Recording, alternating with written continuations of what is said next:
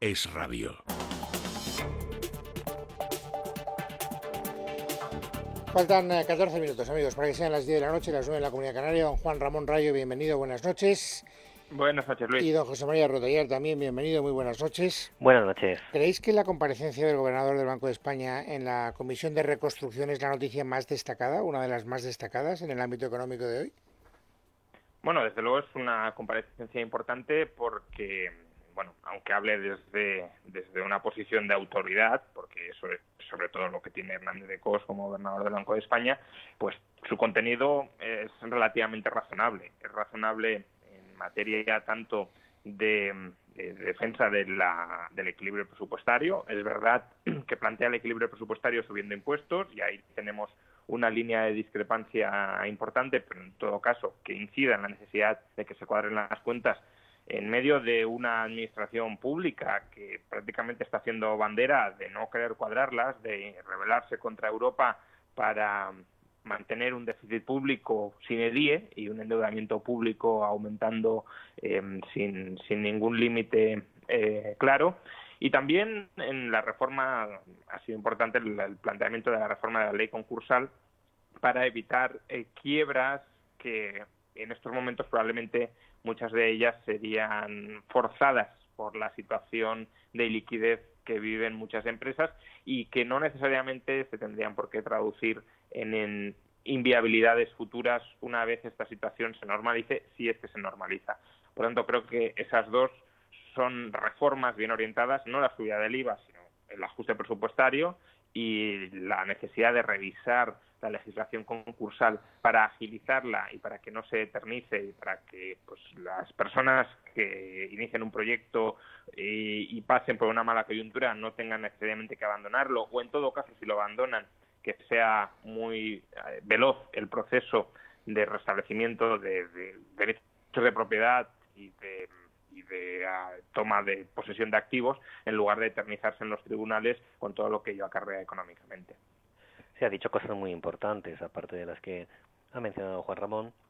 También hay que recordar que ha pedido que los ERTE efectivamente se pueda flexibilizar su duración y se pueda extender más a lo largo de este año, que las medidas de ayuda que se puedan otorgar en cualquier caso eh, sean temporales y no se, no, no se conviertan en estructurales, que es uno de los grandes problemas que ha señalado que puede ocurrir. Por eso lo ha intentado acompañar siempre de la necesidad de implantar cuanto antes reformas estructurales profundas que permitan a la economía crecer cuanto antes de nuevo de forma rápida, sólida y robusta.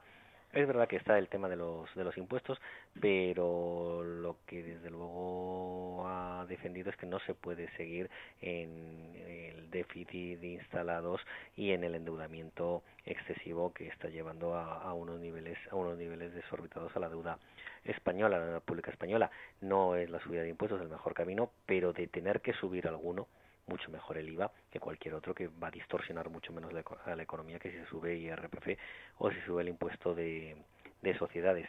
Y también ha puesto el dedo en la llaga al señalar que es necesaria y urgente una reforma del sistema de pensiones porque eh, el problema efectivamente del envejecimiento de la población, como ha dicho el gobernador, pues no, no se sostiene en el tiempo matemáticamente el sistema no se sostiene si no se reforma. Entonces yo creo que efectivamente ha hablado con la autoridad que le da el cargo y con la autoridad que le dan sus conocimientos, que es también importante. Y una comisión, la mal llamada de reconstrucción, quizás podríamos llamar mejor de recuperación o de reactivación, eh, por la que están desfilando muchas personas, algunas eh, muy muy competentes y algunas otras simplemente que son o políticos o personas dirigidas eh, políticamente por los distintos grupos parlamentarios, bueno, pues escuchar a alguien con no solo autoridad eh, formal, sino con esa eh, autoridad informal que le dan sus propios conocimientos, pues siempre es una buena noticia. veremos a ver si, si le hacen caso en algo.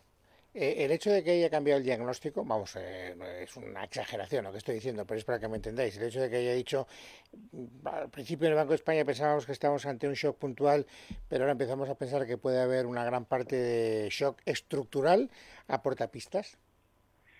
Bueno, hay dos, hay dos razones que nos pueden llevar a pensar esto.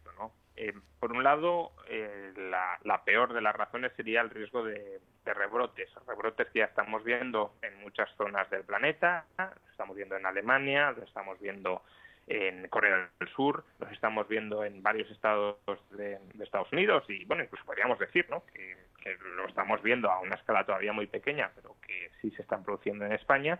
Y si eso es así, si hay olas de rebrotes, que no tienen por qué ser rebrotes tan agresivos, esperemos, como los de marzo, pero que sí pueden ser mm, rebrotes muy notables que lleven a distanciamiento social obligatorio, si lo decreta el gobierno, o voluntario, si la gente deja de acudir a restaurantes, a bares, a hoteles, si deja de viajar, si deja incluso de acudir a determinados centros de trabajo, eh, si hay riesgo importante de contagio, pues claro, todo eso generaría una nueva caída. No sería solo una V, sino que estaríamos ante una W o, una doble W. Eh, ese, es un, ese es uno de los posibles problemas de lo que hemos vivido hasta la fecha, de lo que estamos viviendo. El otro es que eh, va a haber muchos daños de esta crisis que ya hemos pasado, haya o no haya nuevas en el futuro, que sí van a ser persistentes. Por un lado, ha habido trabajadores que han fallecido. Estamos hablando de víctimas que superan los 40, las 40.000 personas.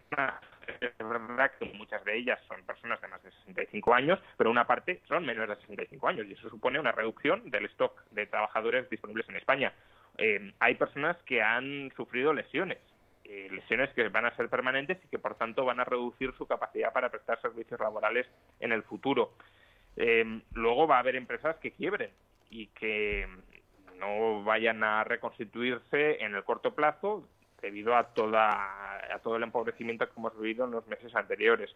Luego nos vamos a encontrar también con que empresarios que no han quebrado sí han reducido drásticamente su inversión ante la incertidumbre y esa es menor acumulación de capital que que va a reducir nuestro crecimiento potencial futuro.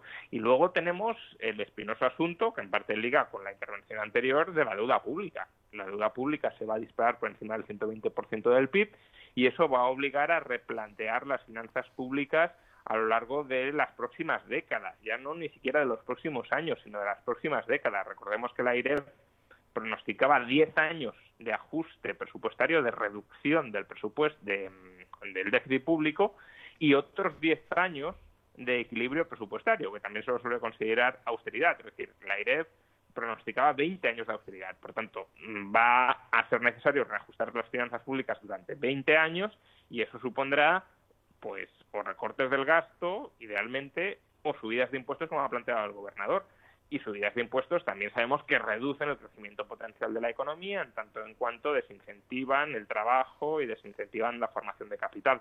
Por consiguiente, sí, no es esta una crisis eh, en W pura de la que nos vayamos a olvidar mañana, aun cuando no hubiese rebrotes. Va a haber secuelas a muy largo plazo. Yo creo que quizás el gobernador, más que en un rebrote, que el Banco de España, por supuesto, ha diseñado un escenario con un posible cierre productivo eh, un nuevo cierre productivo si se produce si se produjese rebote con la virulencia que se ha producido que se ha producido en marzo no el, el, propio brote el propio contagio.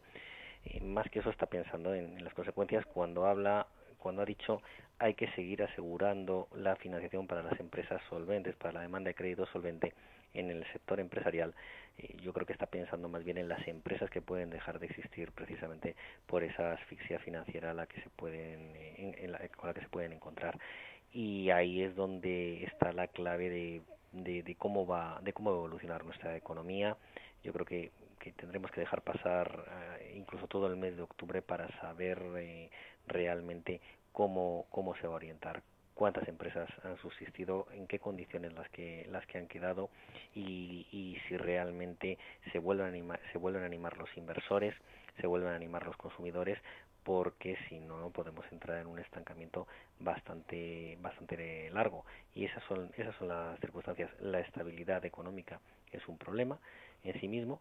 Es verdad que la IREF ha dicho que se necesitan esos 10 20 años pero también yo recuerdo que en el año 2012 se, se aprobó que en el año 2020 tenía que estar la deuda pública estabilizada en el 60% del Producto Interior Bruto y ya entonces se veía algo imposible porque estaba ya en el, por, superando el 70% y como se preveía que iba a haber nuevos eh, déficits públicos, iba a haber mayor acumulación de deuda, además con una caída del Producto Interior Bruto que se daba en aquellos años, con lo cual funcionaba tanto numerador hacia arriba como denominador hacia abajo para incrementar ese cociente de deuda.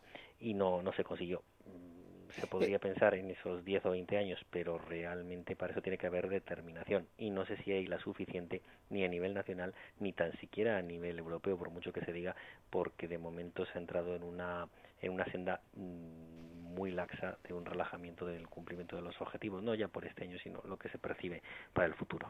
Bueno, eh, ahora que sacas esa cuestión, y además ahora que estamos hablando de lo que ha dicho hoy en la Comisión de Reconstrucción el, gobernador del Banco de España, permitidme que os plantee algo que a mí me parece hasta cierto punto contradictorio, pero yo tengo elementos de juicio más débiles que vosotros. Eh, hoy en la, digamos, crónica política llama mucho la atención la agresividad del Partido Socialista respecto del Partido Popular, porque el Partido Popular en Europa lo que está pidiendo precisamente es que la ayuda que llegue a España esté condicionada a ajustes económicos y a reformas estructurales, que es lo que ha pedido hoy, entre otras cosas, el gobernador del Banco de España en, eh, la comparecencia. Eh, por lo tanto, mm, eh, lo, que os quiero preguntar es, ¿Es una actitud, como dice el PSOE, antipatriótica por parte del Partido Popular evitar esa flexibilización de la que hablaba José María y pedir que haya una condicionalidad al dinero que recibamos? No, en absoluto. Eh, yo creo que el PSOE ahí está confundiendo la patria con el interés del propio partido. incluso uno podría pensar que al PSOE en otras circunstancias tampoco le molestaría especialmente que hubiese condicionalidad, pero el PSOE es rehén de su coalición de gobierno y esa coalición de gobierno sabe que se puede romper si se aprueban determinadas medidas de condicionalidad desde Europa que Podemos no vaya a aceptar. Pero que haya condicionalidad la han pedido incluso economistas de izquierda. Em, eh, economistas de izquierda cercanos, afines al gobierno. José Moisés Martín Carretero, por ejemplo, el otro día en Twitter mm, mencionaba que no vería ningún sentido con que en que hubiese ayudas europeas sin una condicionalidad relativamente estricta en términos de reformas a aplicar dentro de la economía española, que sería pues un mero despilfarro de, fondos públicos europeos. y, creo que esta es la, lógica y el sentido común que entendemos todos. No se puede dar dinero sin exigir algo a cambio. Y ese algo a cambio puede ser devolver el dinero.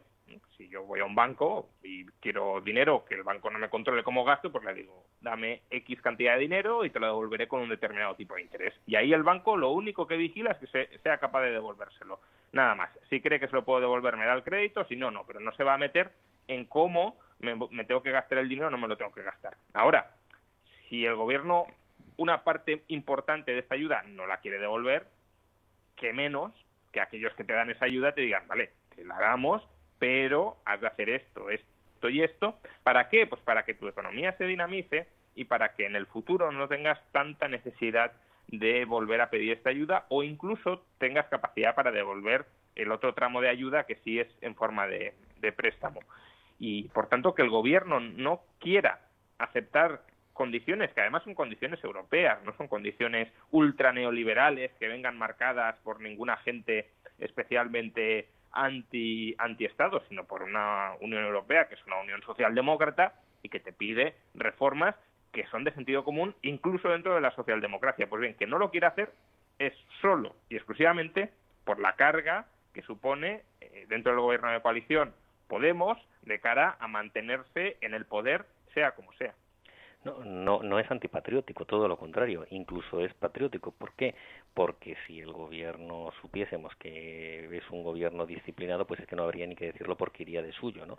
Pero como efectivamente está en una coalición en la que unos socios de gobierno, bueno, pues eh, llevan a cabo unas políticas demagógicas, populistas y de incremento sin sentido del gasto público y el presidente del gobierno, para poder seguir en el cargo, parece que está dejando hacer y a veces primando las políticas de Podemos, de Iglesias, frente a, a, las de Calviño, que efectivamente es socialdemócrata, porque podría estar dentro de, que está dentro de la, de la ortodoxia, parecería, parece, parece razonable. ¿Por qué?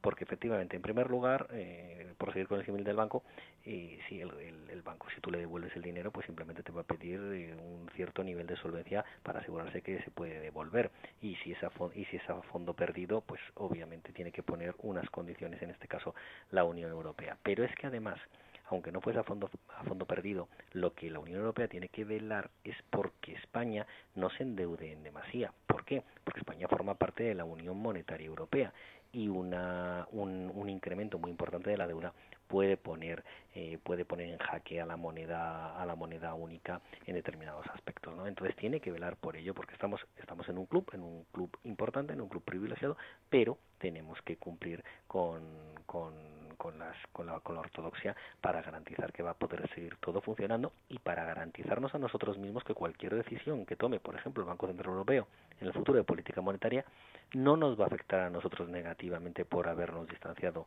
de cómo se comporta la media de la, de la zona euro. Con lo cual yo creo que no, la disciplina siempre es buena, y desde luego en las cuentas públicas tiene que ser tiene que ser impecable esa esa esa disciplina problema que yo veo si el, problema que yo veo es que precisamente la Unión Europea lo que está haciendo es relajar en exceso.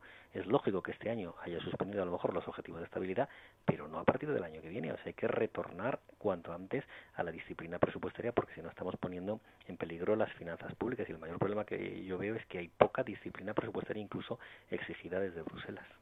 Y una última cuestión, más un pronóstico que una opinión, porque estamos ya acercándonos al día 30, no sé cuántas reuniones ha habido para tratar de conseguir la extensión de los ERTE, gobierno parece que está en una posición bastante firme de no llegar a un acuerdo con las agentes sociales.